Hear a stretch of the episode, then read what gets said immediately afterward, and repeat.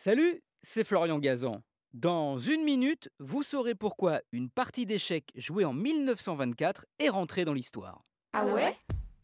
Ouais, c'était précisément le 20 juillet à Leningrad, en URSS, où ne sont pas nés les échecs, hein, contrairement à ce qu'on pourrait croire, vu le nombre de champions originaires de là-bas, de Karpov à Kasparov. Non, les échecs sont nés en Inde au 7e siècle et leur nom, lui, est d'origine persane.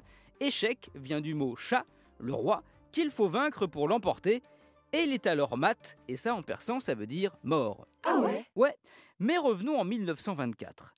Pour promouvoir les échecs en URSS et montrer la puissance soviétique à l'étranger, s'est déroulée une partie d'échecs incroyable puisqu'elle était grandeur nature.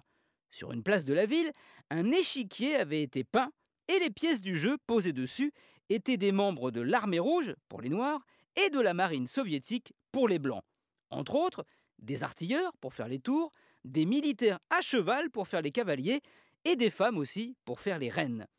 Ces pièces humaines se déplaçaient lorsqu'on leur en donnait l'ordre, après que les deux joueurs, des grands maîtres de l'époque, Piotr Romanovski et Ilya Rabinovitch, aient transmis par téléphone les coups qu'ils jouaient. Ah ouais? Ouais, et autant vous dire que les pièces humaines ont été héroïques, car il faisait une chaleur horrible et évidemment ils ne pouvaient pas bouger, sauf si on le leur demandait.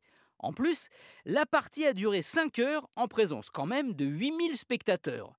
Finalement, cette partie s'est soldée par un nul, mais un nul historique, puisque ce jour-là, le 20 juillet, est devenu depuis la journée mondiale des échecs.